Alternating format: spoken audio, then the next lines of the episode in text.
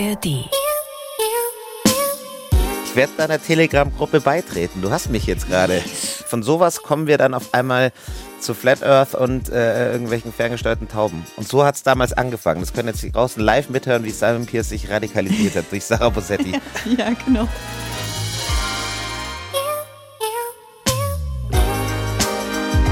Extra 3. Bosettis Woche.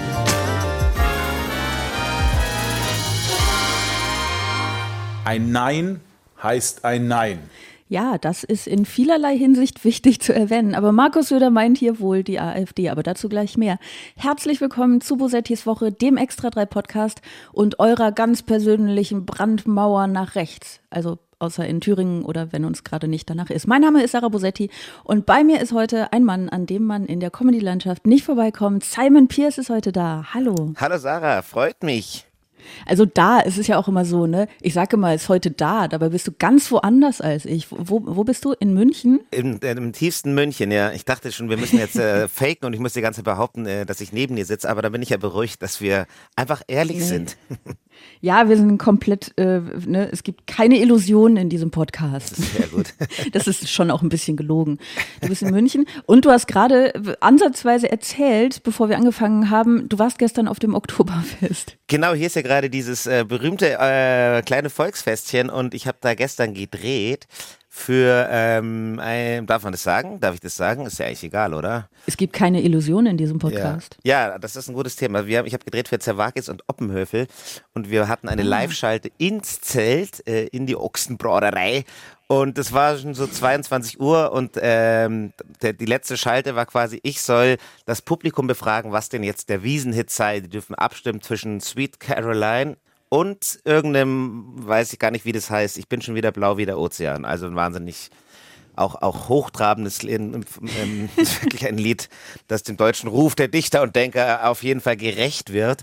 Und es hieß so, in zwei Minuten gehen wir live, also die Aufnahmeleiterin wankt schon mit ihren zwei Fingern und deswegen hat die Band aufgehört zu spielen.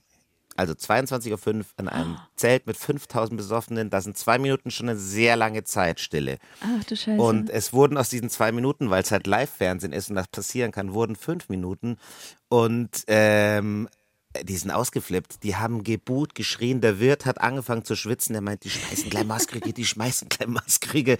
Und ich musste dann mich da hinstellen, groß irgendwie als der Zampano und mein Volk quasi abstimmen lassen. Und ich habe mich dann, dann nach diesen fünf Minuten, endlich konnte ich mich auf diesen Sockel stellen, weil ich bin ja wahnsinnig klein, dass sie mich überhaupt sehen. Und dann wurde das Buhen natürlich nur noch lauter. Und ich hatte wirklich Angst. Und im Fernsehen wirkte das natürlich auch so, als wäre ich wahnsinnig unbeliebt. ich gehe auch und alle so. Bist du jetzt pfui, auch, jetzt Simon? bin ich auch wirklich. Also 5500 Menschen hassen mich jetzt. Naja. Ach, das ist ja nichts. Das, das kann ich toppen. ja, naja, die Frage ist ja immer, also 5500 Leute so auf die Weltbevölkerung gesehen ist okay, Es ne? ist aber wenn die alle auf einem Haufen sind, das Ja. ist natürlich ein bisschen schwierig. Oh, wie furchtbar. Obwohl ich das, also es ist lustig, was das mit, ähm, okay, in dem Moment feierwütigen, aber mit Menschen macht, wenn sie dann nicht mehr nass machen dürfen, was sie, was sie wollen und dann fünf Minuten Ja. gezwungen sind, sich zum Beispiel Am Ende sogar zu noch zu unterhalten. unterhalten. Das wäre ja furchtbar. Das wäre ja, ich meine, das ist ja der Grund für die meisten Dates, um das jetzt mal thematisch komplett von dem Ja. von, von der eigentlichen Sache wegzubringen. Ne? Aber so die meisten Dates sind ja so angelegt, dass es nicht ganz so schlimm ist, wenn man sich nichts zu sagen hat, zum Beispiel. Fand ich Dann geht immer man so gut. ins Kino. Genau, fand ich immer geil, als erstes Date ins Kino zu gehen. Okay, lass einfach mal drei Stunden nebeneinander sitzen und nicht reden und uns auch nicht anschauen können. Und dann werden wir schon merken, ob wir, ob wir, ob wir matchen. Genau, und dann hat man auch für, für den Moment danach äh, direkt ein Gesprächsthema, Stimmt. weil man dann über den Film sprechen kann. Obwohl, ich meine, ich möchte es ein bisschen revidieren. Es ist schon auch so, dass äh, ins Kino gehen oder Filme gucken mit einem Menschen, man lernt da was über den Menschen, oder? Weil es ja unterschiedliche Ja, allein die Arten von Filmauswahl. Menschen gibt, klingt immer so schlimm. Naja, genau, die Filmauswahl, wie verhält sich die Person während des Films, ähm, äh, kommentiert man zwischendurch oder nicht Ja, und spricht man nachher über den Film oder nicht. Ja, das stimmt. Manchmal bin ich schlimm und will immer so währenddessen sagen, wie es ausgeht. Ich könnte sehr viele sehr schlechte erste Dates hassen, äh, haben. Ungefähr 5500, nachdem mich auch 5500 Leute hassen würden. Und ich liebe es, über Filme zu reden nachher. Und es gibt ja auch Menschen, die gucken Filme und sagen so, ja, habe ich jetzt gesehen, Äh, reicht mir jetzt auch. Ja. Ja. naja, also, ne, es kann auch, es kann auch was über Menschen aussagen, aber ich finde es immer lustig. Und vielleicht ist zum Oktoberfest gehen ja auch so ein erstes Date-Ding. Du weißt, Also ich glaub, laute Musik, viel Alkohol. Ja, und, und also, also wenn du so drei Liter Bier in dir hast, dann äh, offenbarst du ja wirklich deine innersten Dämonen. Also man weiß gleich, wo die Reise hingehen könnte, was sonst vielleicht einfach noch zwei, drei Jahre dauern würde. Willkommen zu Bosettis Woche, dem Dating-Beratungspodcast, wo wir euch einfach sagen, guckt Filme und betrinkt euch dabei.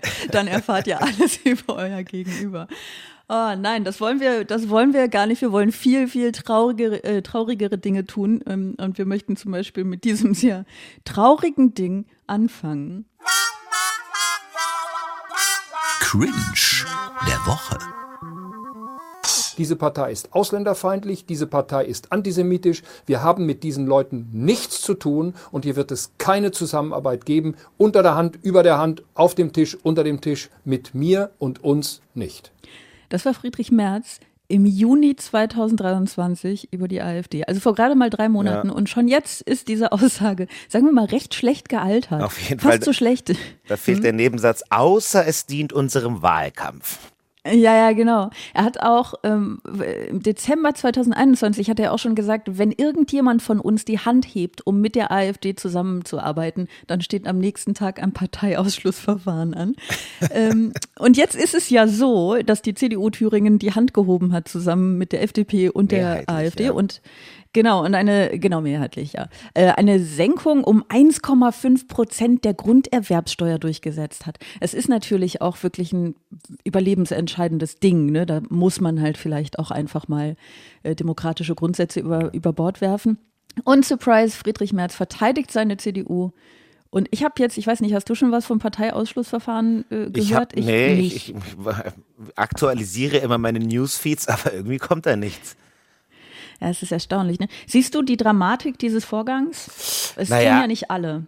Ich, ich sehe das schon. Also natürlich, glaube ich, wird sich irgendwann die Frage stellen, okay, wann, also wie weit kann die Moral quasi über wichtige Entscheidungen hinweg äh, äh, äh, sich äh, über, darüber hinwegsetzen. Aber in diesem Fall ist es ja wirklich einfach, also es klingt ja so schön. Deswegen habe ich gesagt, für mich ist es einfach ein ganz klarer Wahlkampf-Scam im Endeffekt. Weil diese 1,1 Prozent Grunderwerbsteuer, wie viel spart man sich da, wenn man irgendwie ein 1000 Meter Grundstück kauft? 1000 Euro. Also weißt du, das Irgendwie ist ja sowas, ja. wirklich, das ist ja wirklich erschreckend gering, was da wirklich den Leuten, also es wird ja so getan, als würde man ja nur dem einfachen Bürger mal wieder, einfachen Bürgerin ähm, helfen wollen, aber ist es halt nicht. Und da hätte man einfach sagen können, nee, das, das, das ist es nicht wert. Oder finde ich, sagen müssen, meiner Meinung nach. Ich finde, dass es wahnsinnig undramatisch klingt. Und ähm, ich frage mich ein bisschen, ob das Absicht ist. Ich komme jetzt, äh, jetzt kommen Verschwörungstheorien von Sarah Bosetti. Aber ähm, ich äh, frage mich wirklich ein bisschen, ob das Absicht ist, weil es eben nicht um sowas Spielentscheidendes ging, ne? wo du sagst, okay, es ist wichtig, man kann irgendwie abwägen, es ist jetzt, muss man es oder muss man es nicht tun, sondern es ging um Steuern. Und wenn es um Steuern geht, sind die Leute halt eingeschlafen, bevor sie sich empören können. Es ist Ja. einfach so, ein, so, eine, so eine kleine Entscheidung und du hast recht, es wird mal wieder gesagt, dass der, der einfache Häuslebauer, so Ja. sagen sie es dann ja, wobei ich auch nicht weiß, ob Menschen, die Häuser bauen, jetzt wirklich die einfachen Leute, die man, ne, also das Ja. sind ja in der Regel schon ganz okay situierte Menschen, ähm, als würde denen das groß helfen und nicht am Ende nur irgendwie, ne, größeren Unternehmen Ja. mit sehr viel Immobilienbesitz. Natürlich wird so getan, aber ich glaube fast wirklich, dass das Thema der Abstimmung bewusst gewählt ist, weil es eben so undramatisch ist und man, gerade wenn man nicht so viel Lust hat, sich damit zu beschäftigen, natürlich so ein bisschen mit den Schultern zucken und sagt, ja, okay, bei sowas haben sie jetzt halt mal, was, die müssen ja auch irgendwie arbeiten. Was soll das denn? Also du meinst wie so ein Testballon, um, um das Thema salonfähig zu machen, so ein bisschen, oder wie? Ja, genau. Also das große Wort, das ja so durch die Debatte wabert, äh, nicht zu Unrecht, ist Normalisierung. Ja, Brandmauer, genau. Aber ich meine dieses Normalisierung. Mhm. So, ja. ne? Also Ja. du machst es quasi bei undramatischen Dingen und dann wird es irgendwann so normal, dass der Aufschrei, der, der erste Aufschrei ist ja in der Regel der größte. Ja. Und dann war der aber schon da. Und dann ist es ja okay, jetzt noch bei etwas Größerem und etwas Wichtigerem. Und jetzt bei, und irgendwann ist es ja normal, dass mit der AfD gestimmt wird. Ja. Obwohl die AfD, man muss es sagen, eben einfach keine normale Partei ist. Keine normale demokratische Partei. Und äh, also wenn du, wenn du die Prämisse vergisst, dann musst du natürlich sagen, alle, die gewählt sind, äh, dürfen natürlich auch ganz normal am Spiel teilhaben. Aber äh, diese Prämisse darf man ja nicht vergessen. Das stimmt, So. ja. Was ich sehr lustig fand, war, dass der erste ähm, öffentliche Auftritt von Friedrich Merz äh, nach dem Skandal sozusagen ähm, beim Bundesdelegiertentag der Frauenunion war. Da hat er eine Rede gehalten. Selbstverständlich. Und äh, ja, also, natürlich. Aber er- also er wurde eingeladen, die haben, glaube ich, irgendwie 75.000 des Bestehen, nein, ich glaube 75 des Bestehen gefeiert oder so. Und ähm, er hat nicht darüber gesprochen. Und das ist jetzt nur so eine Randnotiz, aber ich fand das irgendwie ganz lustig dass, oder traurig auch, dass er da nur so über, ihr seht jetzt die Anführungszeichen nicht, die ich mache, Frauenthemen gesprochen hat. Und es ging ganz viel so um, ne, dass sie ja die Frauen, wie wichtig die sind und ohne die Frauen können sie keine Bundestagswahl gewinnen und, und wie ernst die genommen werden.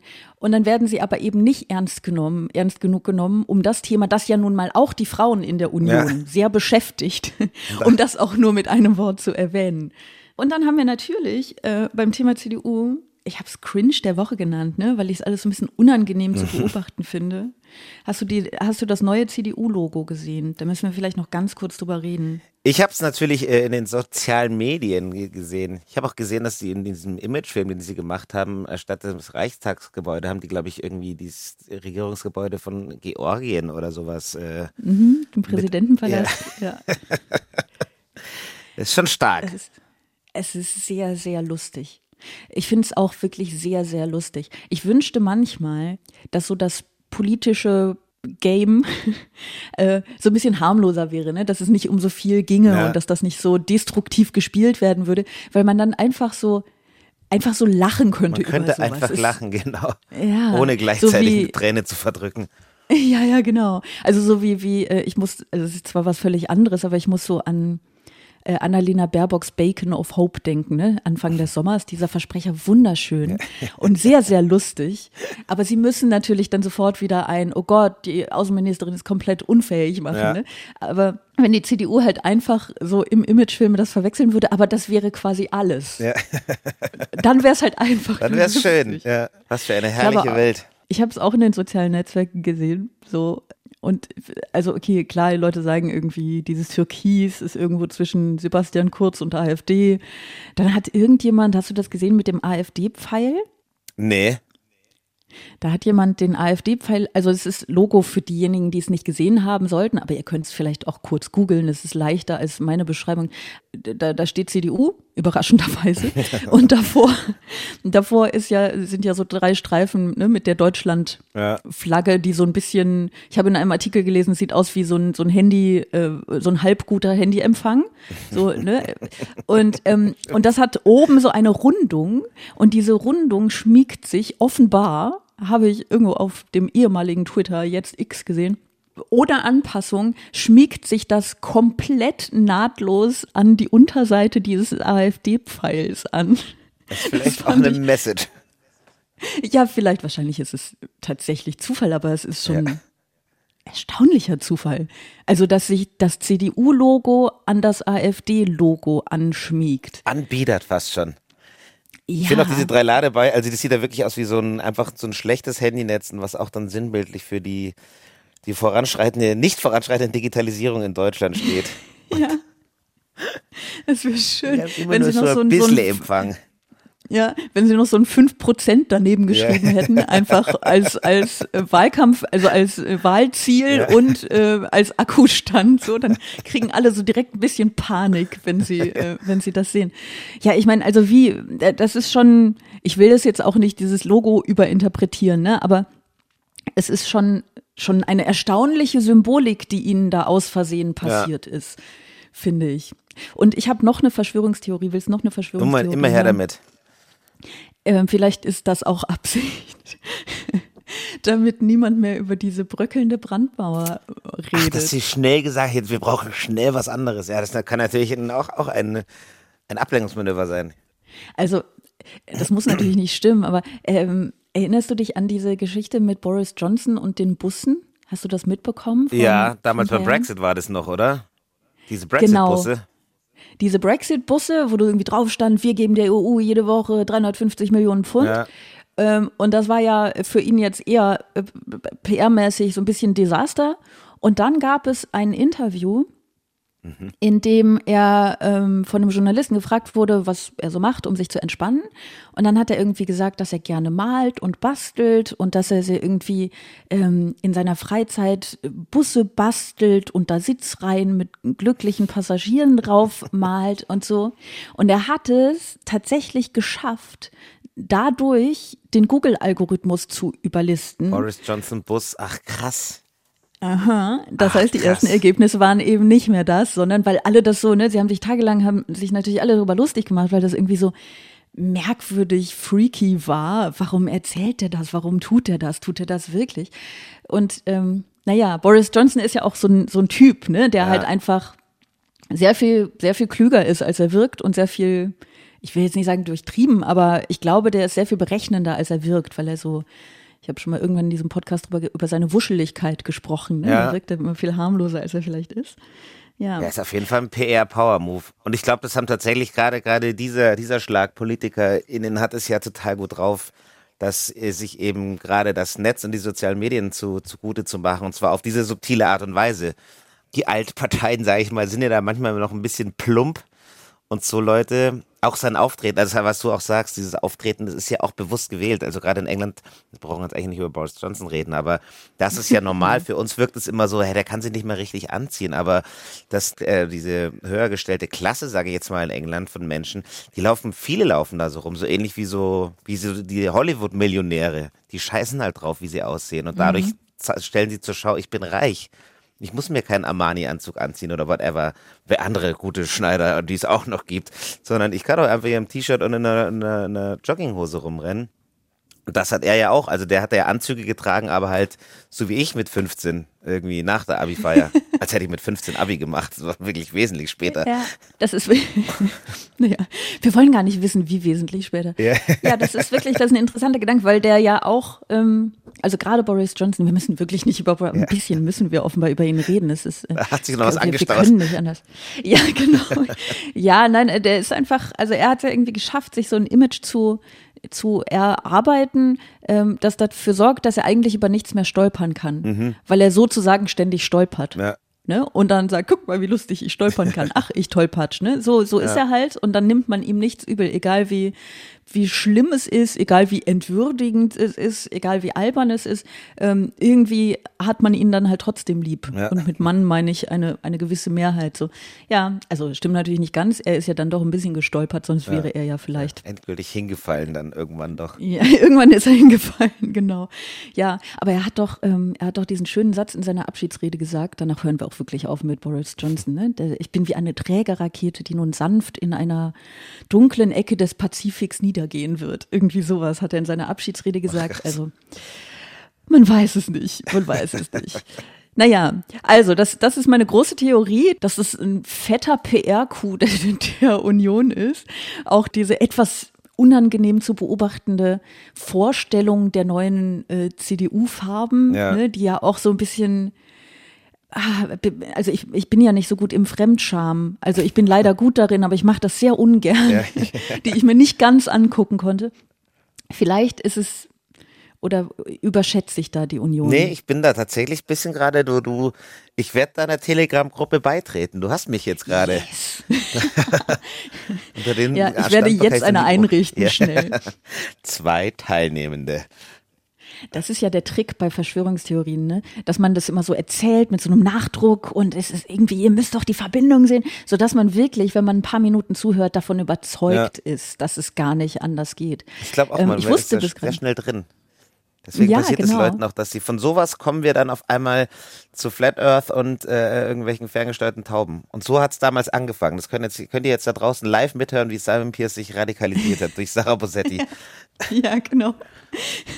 ja, ich wusste bis gerade nicht, dass ich äh, ein Talent habe, Verschwörungstheorien zu verbreiten, aber ich bin ja immer sehr dafür, dass man seine Talente nutzt. Ne? Ja, also Leute, meine Telegram-Gruppe existiert noch nicht äh, zum Zeitpunkt dieser Aufnahme. Der Zeitpunkt dieser Aufnahme ist allerdings, muss man sagen, Donnerstagmorgen noch. Ne? Ihr hört das ja erst am Freitagnachmittag. Das heißt, also frühestens, ähm, das heißt, ey, bis der Podcast veröffentlicht ist, habe ich auf jeden Fall eine Telegram-Gruppe.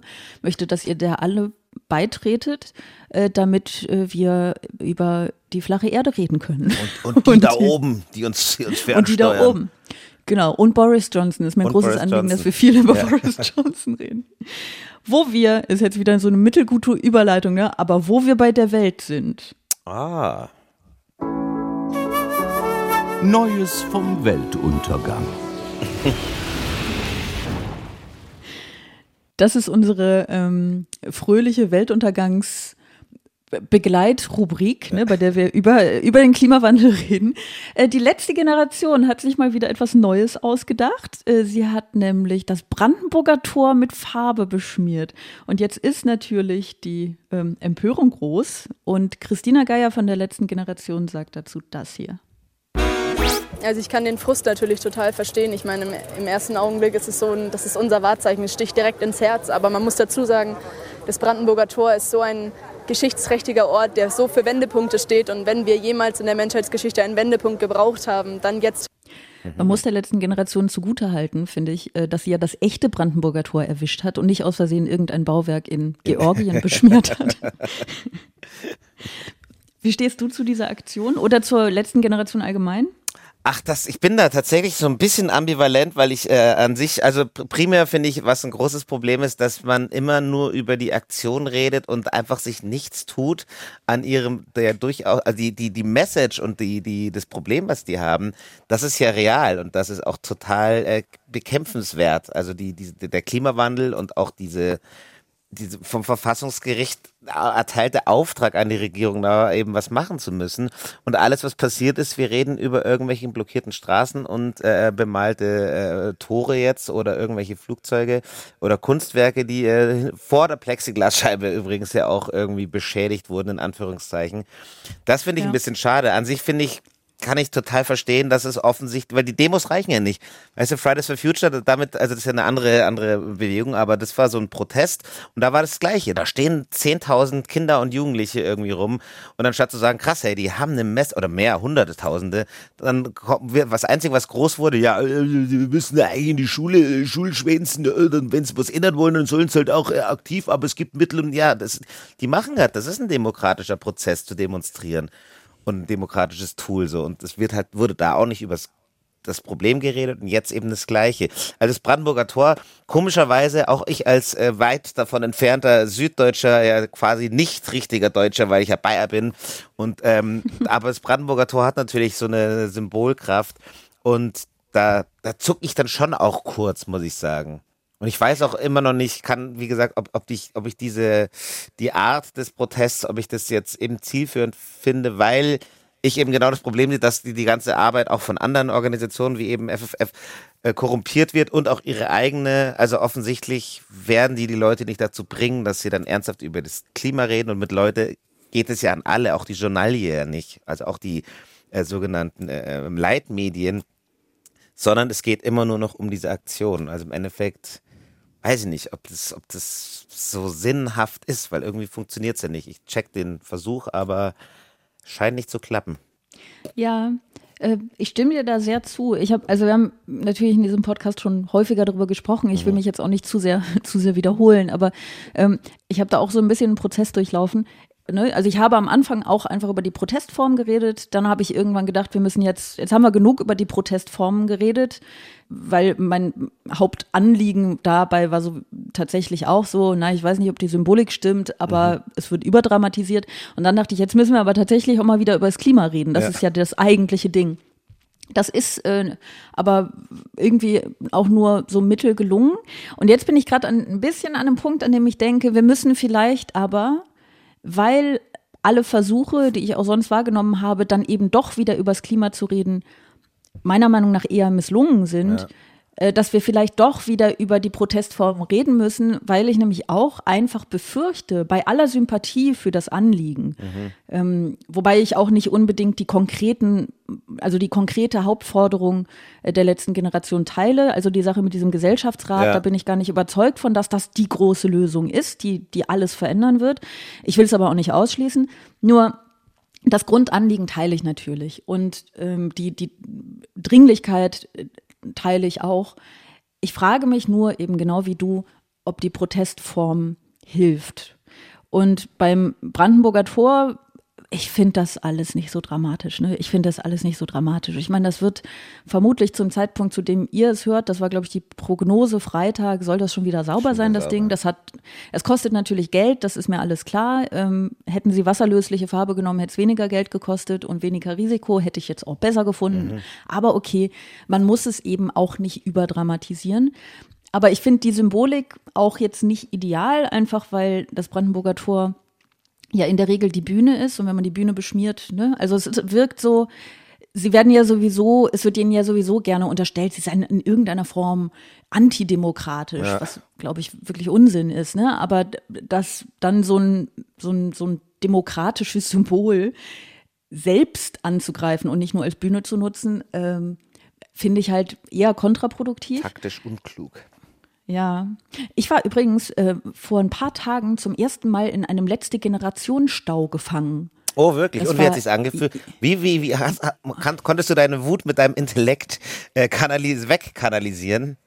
Ganz schwierig. Ähm, ich muss dazu sagen, dass ich zu dem Zeitpunkt aber auch gar nicht wusste, warum ich im Stau stand. Und ich stehe nie im Stau, weil ich wirklich ganz selten in Autos sitze. Das mhm. ist wirklich so. Ich will jetzt nicht sagen, ich bin, aber so ist es. Und ich bin ähm, zurückgekommen aus ich glaube aus Köln, ich weiß es nicht mehr. Ich glaube aus Köln. Ähm, bin zurückgekommen und ich bin, nee, aus Mainz, aus Mainz, genau. Ähm, und ich bin extra ganz früh losgefahren, weil ich ähm, halt auf jeden Fall rechtzeitig zu Hause sein wollte, um mein Kind aus der Kita holen zu können. Mhm. Also bin ich schön früh losgefahren, ganz früh aufgestanden, ganz wenig geschlafen. Äh, und dann hat sich mein Zug irgendwie so ne, über die Strecke anderthalb Stunden Verspätung angefahren. Selbstverständlich. Und dann war es schon sehr knapp.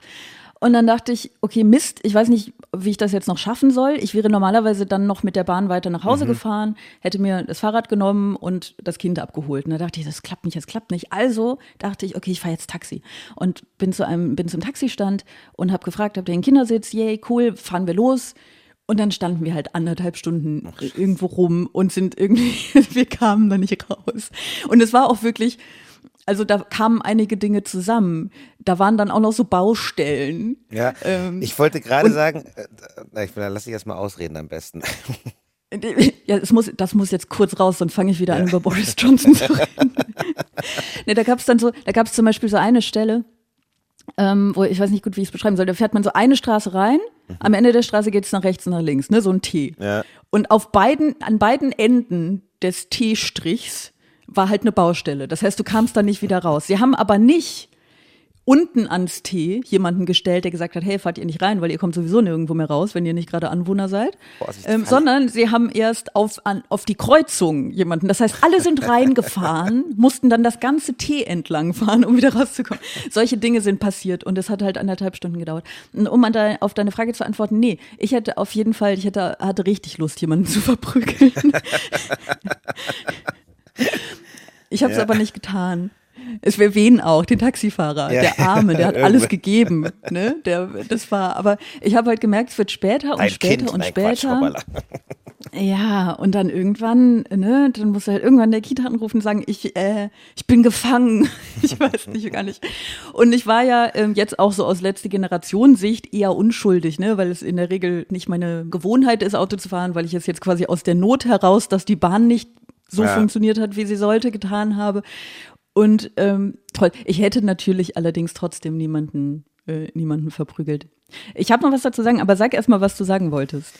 Ich habe nur, weil die haben in München jetzt auch wieder eine große Aktion gestartet und äh, ich habe da mit meinem Bruder, ähm, der sehr humoristisch talentiert ist, aber das nicht macht, haben wir gequatscht und er meinte dann auch so, dass halt in München wird halt darüber gelacht, weil hier gerade so viel, also der Mobilitätsbeauftragte der Stadt München ist auf jeden Fall, hat für mehr verspätete Ankünfte von viel mehr Menschen gesorgt als die letzte Generation. Also der meinte, der lacht nur müde drüber, weil die haben Baustellen und auch, auch U-Bahn, bei uns fährt der, bei uns geht ja gar nichts in dieser Stadt seit irgendwie, die kriegen irgendwie gerade nichts gebacken, obwohl ich ja München sehr gern mag. Und ähm, weil du auch sagtest, Baustellen, also das, ähm, äh, ich glaube, Ja. diesen, diesen mächtiger als die letzte Generation ist die, die Mobilitätsbeauftragte von der Stadt München.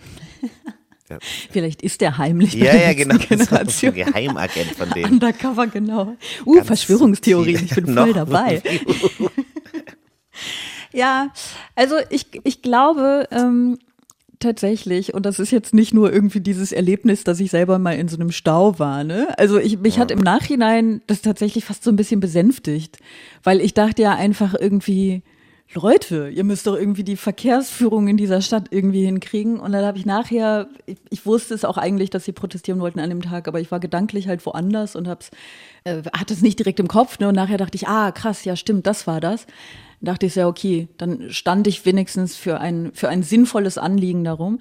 Ähm, das war jetzt nicht nur dieses Erlebnis, aber äh, das hatte ich ja jetzt auch. Und ich, ich, ich glaube wirklich, gerade diese Straßenblockaden, man trifft sehr viele Menschen damit. Und man trifft sicherlich auch Menschen, die sehr gewissenlos sind und irgendwie einfach gerne Auto fahren, egal was das mit dem Klima macht und so. Ja, aber es man ist halt so ein bisschen Dynamitfischen in der Gesellschaft. Also natürlich erwischst du dann auch irgendwie die Richtigen, aber eben auch so Leute wie dich. Und da wirst du ja nicht die Einzige sein, die da mal im Stau steht, obwohl sie nichts dafür kann, oder weißt du? Ja, also ich meine, man kann natürlich auch sagen, unter keinen Umständen solltest du in, in ein Taxi steigen, kann man aus, aus auf vielen Ebenen natürlich irgendwie sagen, aber ich glaube, dass das eine, eine okaye Situation war. Ja. Äh, aber äh, ich bin natürlich auch dann nur so halb betroffen. Das war jetzt irgendwie einmal. Das ist ja nicht mein regelmäßiger, Ja, ja. also streng genommen ist es schon irgendwie mein Arbeitsweg, aber den fahre ich ja normalerweise anders. Ne? Ich glaube, das große Problem ist, dass man, ähm, egal wen man da jetzt erwischt, ob das jetzt irgendwie die Leute sind, die die Bösen sind oder die, die eigentlich gut, und äh, ne, das ist ja auch vielleicht nicht die relevante Unterscheidung. Das Entscheidende ist, dass du Leute in einen Zustand versetzt, in dem sie wahrscheinlich nicht besonders bereitwillig über ähm, ihr Leben und das Ja. System, in dem sie leben, nachdenken. Und da bin ich eben nicht so sicher, ob das wirklich, ob das wirklich zielführend ist. Und das ist das Gefühl, das ich von Anfang an bei den Aktionen der letzten Generation hatte. Und das habe ich auch schon vor, ich weiß es nicht, im Dreivierteljahr gesagt, wir müssen halt mit dem arbeiten, was wir haben. Und das, was wir haben, ist die Gesellschaft, die wir nun mal haben, die, das Wesen der Menschen, das nun mal so ist, wie es ist, ähm, die Medienlandschaft so, wie sie ist, eben auch. Ne? Also der med mediale Umgang damit ist ja auch nicht in jeder Hinsicht konstruktiv. Ja. Und damit muss man arbeiten, wenn man tatsächlich das Ziel erreichen möchte, dass es ein politisches, also dass es ein gesellschaftliches Umdenken gibt, ein echtes Umdenken, eine Bereitschaft, auch, ähm, auch wirklich den Lebenswandel zu verändern und vor allen Dingen, dass die Politik tut, wozu sie verpflichtet ist Ja. laut Grundgesetz. So, das ist ja das Ziel. Das Ziel ist ja nicht, dass wir uns jetzt mit großem Pathos und mit wir meine ich nicht wirklich mich, ne, aber Ja. dass Menschen, die sich für das Klima einsetzen, sich mit großem Pathos auf die Straße setzen und sagen, ich bin jetzt die große Rebellin oder der große Rebell, sondern das Ziel ist ja, den, den Klimaschutz voranzutreiben. Und man sieht ja, dass das so nicht wirklich funktioniert. Ja, und, Und- eben fast schon kontraproduktiv ist. Also auch, äh, es wird halt auch zum Wahlkampfthema genommen für Parteien, die da so gar nicht für Klimaschutz stehen und können eben damit eigentlich Stimmen fangen. Das ist ja das Schlimme. Also man hat das Gefühl, dass, die, dass der Klimaschutz dadurch mehr abgelehnt wird, ist mir übertrieben gesagt, durch diese Aktion. Hab ich das Ja, Gefühl. Ja, also es gibt ja Umfragen dazu, die wohl, das haben wir, glaube ich, letzte Woche schon kurz besprochen, die jetzt nicht unbedingt sagen, dass man, äh, dass der, der Klimaschutz an sich abgelehnt wird. Ähm, die letzte Generation allerdings immens. Ja. Ne? Also da ich glaube, das ist, also Umfragen sagen ja, machen auch nur bedingt Aussagen über die Realität, weil Leute sagen ja gerne mal sowas wie, natürlich bin ich für Klimaschutz, aber die sind ganz Ja. schlimm. Es sagen auch die größten Patriarchen gerne mal, natürlich, die Frauen dürfen, aber das natürlich, hier geht jetzt vielleicht zu weit. Ne? Dieses natürlich, aber, das ist das ist ja recht beliebt. Deswegen ist es, glaube ich, auch durch Umfragen nicht klar zu belegen. Aber ich habe auch das Gefühl, es muss anders weitergehen. Und die Frage ist, ähm, ob die letzte Generation, so wie sie es jetzt macht, gerade hilft oder nicht. Ja. Und das finde ich dramatisch, weil die letzte Generation faktisch die präsenteste Klimaschutzbewegung in Deutschland ist aktuell. Fridays for Future, du hast das eben in der Vergangenheitsform sogar gesagt, ne? Obwohl die irgendwie letzte Woche noch Letzte Woche eine riesen große, Demo große gemacht haben. Klimademo, ja.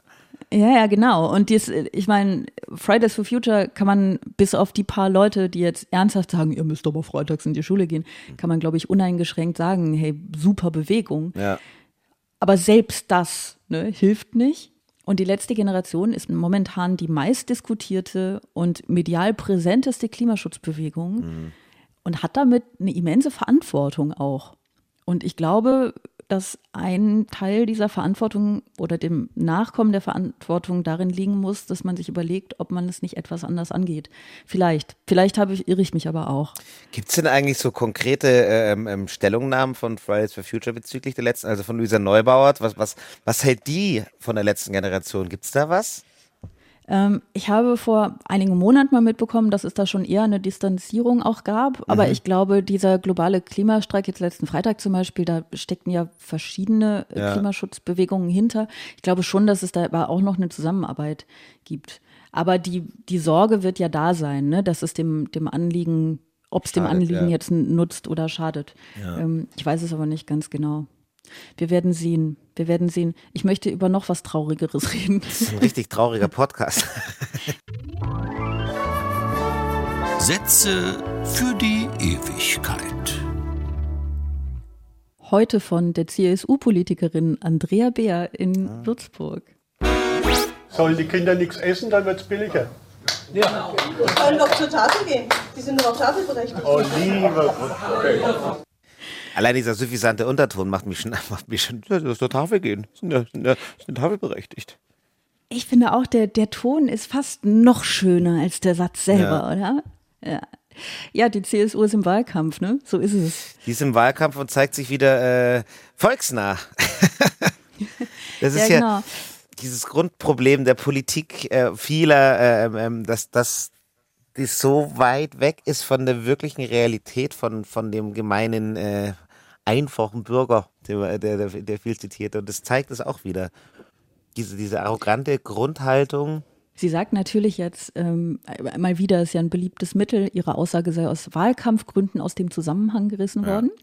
Und das stimmt natürlich ein bisschen sogar, ne? weil wenn man nur den Satz hört, dann ist er aus dem Zusammenhang gerissen worden. Ähm, allerdings, wenn man, wenn der Zusammenhang ist, Also dass welcher man Zusammenhang macht diesen Satz gut? Das habe so. ich auch überlegt. Genau das habe ich auch überlegt. Ich meine, der Zusammenhang war natürlich ein Kritisieren des irgendwie Erschleichens von Sozialleistungen. Mhm. Ähm, und ich habe auch überlegt, welcher Zusammenhang würde diese Aussage gut machen? Und ich habe gedacht, vielleicht finden wir, vielleicht finden wir äh, ein paar. Äh, also ich hätte zum Beispiel den Zusammenhang, wenn es eigentlich darum geht, dass Kinder, die, äh, die äh, gerne der Klasse etwas erklären möchten. Geil, wenn man scheiße, dann sagt, die können doch zur Tafel gehen. Scheiße. so, dann, dann, das wäre ein guter Zusammenhang, aber ich glaube, der war's nicht. Vielleicht auch äh, der Satz, wenn ähm, eben Schokolade nicht laufen kann und der Tisch im Wohnzimmer weit weg ist, dann sollen sie halt zur Tafel gehen. Ja, also zur Tafel schön, Schokolade. Mhm, schön, schön. Oder wenn ähm, im Speisesaal reich, reich gedeckt ist, dann sollen sie doch zur Tafel gehen. Das heißt, es ist eigentlich nur schön gesagt für Kinder, das Essen ist fertig. Genau, Ja. es ist, das war was, was vermutlich war das, was sie meinte. war eine, die Öffnung des Buffets war das eigentlich nur. Ja, genau. Genau. Und ich finde, damit äh, äh, können wir, weil ehrlich, was, was gibt's darüber noch zu sagen? Damit können wir Andrea Bär komplett recht geben in ihrer Ursprungsaussage und darin, dass es natürlich empörend ist, das aus dem Kontext zu reißen, Ja. weil es so viele Kontexte gibt, in der das eine ganz tolle und völlig okaye Aussage ist. Absolut. Ich finde, ähm, ist immer ganz schlimm, wenn, also so diese, diese Einstellung äh, einiger Politiker, PolitikerInnen zum, äh, zur Tafel. Es gab irgendwann mal vor, Gott, ich weiß es nicht, vor einigen Monaten, vielleicht gefühlt vor einem Dreivierteljahr, ich weiß es nicht ganz genau, äh, da hat Frau Schäpli äh, ein Foto gepostet, ich glaube auf Twitter, irgendwo in den sozialen Netzwerken ähm, und irgendwie gezeigt, wie sie, also ne, so ein bisschen Selbstinszenierung, wie sie das ja gerne mal tun, ähm, wie sie gerade bei der Tafel aushilft. Und sie hat das verbunden mit einem Spendenaufruf an die Tafeln. Und ich meine, die ist in der SPD. Das ist eine Regierungspartei. Man vergisst das manchmal. Aber das ist, ist eigentlich ist es sogar die Regierungspartei. Ähm, Kanzlerstellende Und- Partei. Ja, und die Tafeln, äh, da könnte man sich ja fast einig sein, äh, sind ja etwas, das nicht existieren müssen sollte. Also Ja. so wie es ist, können wir natürlich froh sein, dass sie existieren, aber sie sollten nicht müssen. Und dass sie das müssen, ist überraschenderweise die Verantwortung der natürlich nicht nur der jetzigen Regierung, ne? So, Ja. das ist immer ein bisschen gemein, weil man ja sie nicht für alles verantwortlich machen kann, was die Vorgängerregierungen so äh, verbrochen oder nicht gut gemacht haben. Äh, aber es ist ja die Verantwortung der Politik. Das heißt, ich finde, die Politik, gerade die tatsächlich mächtige Politik, darf nicht aufrufen, für Tafeln zu spenden. Das ist so eine komplette Verantwortungsverschiebung. Das stimmt. Naja. Also sollen sie zur Tafel gehen? Ähm, erstmal sehr schöner Satz, ist auf jeden Fall mein Satz der Woche. Ja, gehe ich mit. Es hat was schön. Marie-Antoinette Keskes. Genau. Sollen sie zur Tafel gehen, wenn da Kuchen draufsteht? Und dort, und dort Kuchen fressen. Ja, genau. Das ist schön. Ich glaube, so sollten wir diesen Podcast nennen. Sollen Sie zur Tafel gehen und dort Kuchen fressen? Wenn das kein Da Abschlusssatz müssen wir eigentlich diesen ein schönes Podcast ist. Twitter-Bild basteln. Das mache ich jetzt noch. Ja, mach das. Das finde ich gut. Andrea das ist Bär in so einem, in so einem äh, Renaissance-Gewand. Sie zur Tafel gehen? Habe ich, hab ich schon. Das war's mit meinem freien Tag. Das ist schön. Ich werde es auf meinem Telegram-Kanal Ja. teilen, natürlich. Und wir werden uns noch eine Verschwörungstheorie drumherum äh, ausdenken. Irgendwas mit. Reinkarnation und Ja, ja, genau. Ah, ich weiß nicht, ob wir ihr gerade Unrecht getan haben. Ähm, ich glaube nur bedingt, ehrlich Vielleicht gibt gesagt. das aber Anstoß zur Revolution. Vielleicht hat sie der Geschichte was, was Gutes getan. Mal sehen. Wir wissen es erst in 300 Jahren. Ich bin gespannt. Das war es eigentlich schon für heute. Das war sehr schön. Äh, ja, es war sehr schön. Aber das war es natürlich noch nicht ganz, denn wie immer gibt es eine etwas längere Version dieses Podcasts in der ARD Audiothek. Äh, wenn ihr euch den also anhören möchtet, dann ähm, und es, sagen wir mal, wir würden schon, wir würden schon noch ein paar Geheimnisse klären, zum Beispiel mit wem ich aufs Oktoberfest gehen würde und was äh, Simon geworden wäre, wenn er nicht geworden wäre, was er geworden ist, äh, nicht geworden wäre, was er geworden ist. Äh, wenn ihr das hören möchtet, dann tut das. Wenn nicht, dann war es das doch für heute. Dann dürft ihr euer Lob wie immer an bosettiswoche.ndr.de schreiben und euer, eure negative Kritik wie immer an jede andere E-Mail-Adresse, die ihr im Internet findet. Hauptsache nicht unsere schreiben. Ihr dürft diesen Podcast natürlich abonnieren und ihr dürft auch andere Podcasts in der ARD Audiothek hören. Dazu habt ihr die offizielle Erlaubnis. Zum Beispiel dürft ihr den Podcast Mission Klima, das passt so ein bisschen zu unserem Thema heute, Mission Klima, Lösungen für die Krise ähm, hören, der ab heute, seit heute wieder aus der Sommerpause zurück ist. Ich sage heute, obwohl es zum jetzigen Zeitpunkt noch morgen ist. Verrückt. Voll Profi am Werk, völlig verrückt. Ähm, und in diesem Podcast wird eben nicht einfach eine Klimanachricht nach der anderen präsentiert, sondern es werden auch Lösungen präsentiert, die wirklich einen Unterschied machen. Also Mission Klima, Lösungen für die Krise. Hört da mal rein, ihr findet die Folgen in der ARD Audiothek. Nächste Woche Freitag geht es hier weiter mit Bosettis Woche, dann mit Alphonse, worauf ich mich sehr, sehr freue.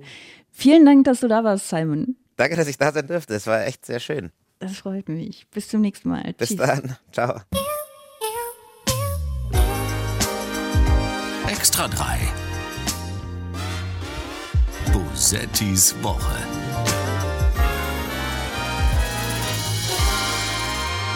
Ein Podcast vom NDR, immer freitags nachmittags.